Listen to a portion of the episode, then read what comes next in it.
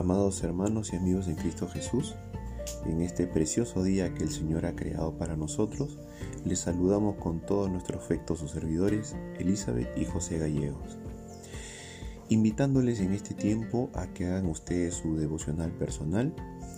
El día de hoy nos toca el libro de Lucas, el capítulo 12, versículos del 35 al 59.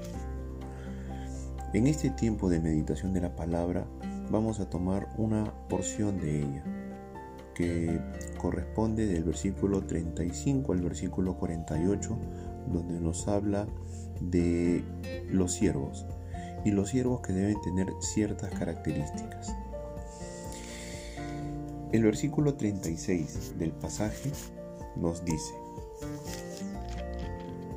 y vosotros, sed semejantes a hombres aguardan a que su Señor regrese de las bodas, para que cuando llegue y llame, le abran enseguida.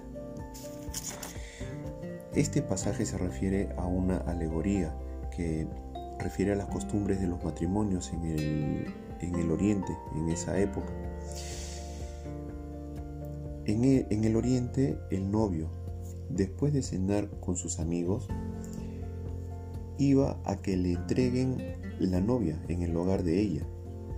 Como el cortejo nupcial regresaba a altas horas de la noche, el novio esperaba que sus siervos estuviesen vestidos para trabajar y que estuviesen encendidas las lámparas.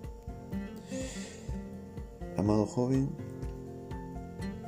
los tradicionales preparativos para las bodas simbolizaban el aprestamiento para el regreso de Cristo. En este tiempo y de la misma manera, el versículo 36 nos advierte que así como el esposo, que no sabemos a qué hora va a llegar, de la misma manera también nos dice que debemos estar atentos, porque va a llegar como ladrón en la noche. Ambos resaltan el tiempo. Pero, ¿cómo debemos estar nosotros con esta actitud vigilante? ¿No? Puesto, ¿no? Puestos en vanguardia, Aquí tenemos algunas características. Una actitud de oración, un conocimiento de las escrituras, limpios espiritualmente, con buena actitud y con conocimiento de lo que sucede alrededor nuestro. Querido joven, en este tiempo donde el Señor nos habla a nosotros, nos invita a que tengamos una actitud vigilante hacia su regreso. Seguidamente Pedro lo aborda a Jesús con una palabra de unas preguntas y le dice, Señor, ¿dices esta parábola a nosotros o también a todos? Y eso está en el versículo 41. La pregunta de Pedro fue muy adecuada.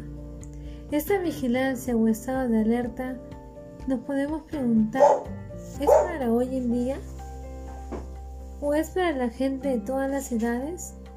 La respuesta es que esta pregunta es para siempre y es para aquellos que son del reino de Dios, o sea, para ti y para mí, ya que este reino del Señor que está aquí en la tierra está en nuestras manos el que siga extendiéndose poco a poco. Nosotros que hemos sido llamados a trabajar, debemos ser militantes con una actitud de un soldado, con un estado de alerta continuo. En la palabra de Dios acá también podemos ver en el versículo 43, dice, Bienaventurado aquel siervo al cual cuando su Señor venga le halle haciendo así. El 44 también dice, en verdad os digo que le pondrá sobre todos sus bienes. Podemos ver que habrá buenas recompensas para aquellos que estemos cumpliendo con nuestra vigilancia responsablemente. Pero también podemos ver más adelante que van a haber penas y castigos para aquellos que descuidan sus tareas y que aprovecharon su tardanza para desarrollar sus propios planes en beneficio de su orgullo o placeres temporales. Aquellas cosas que nos pueden distraer hoy en día, los afanes de este mundo, la vanagloria de la vida, puede hacer que descuidemos aquellas cosas que el Señor nos ha demandado a ti y a mí como hijos y siervos del Señor.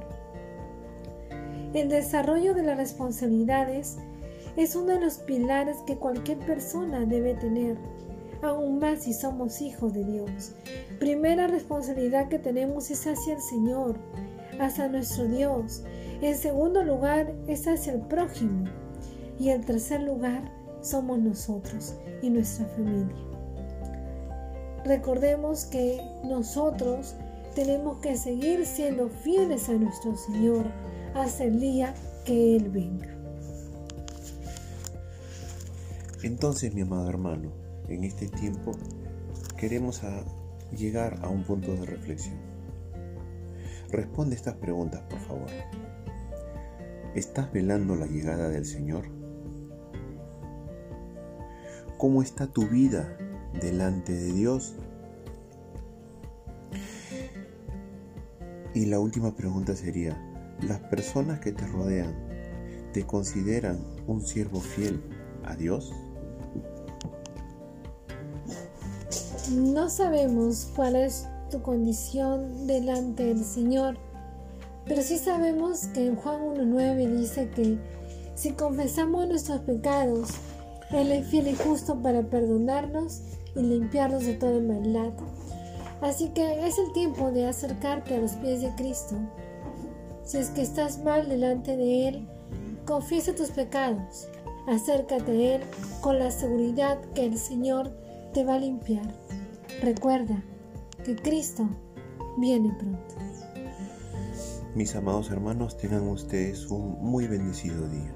Que el Señor continúe haciendo su obra maravillosa en cada uno de nosotros y que Dios los bendiga grandemente.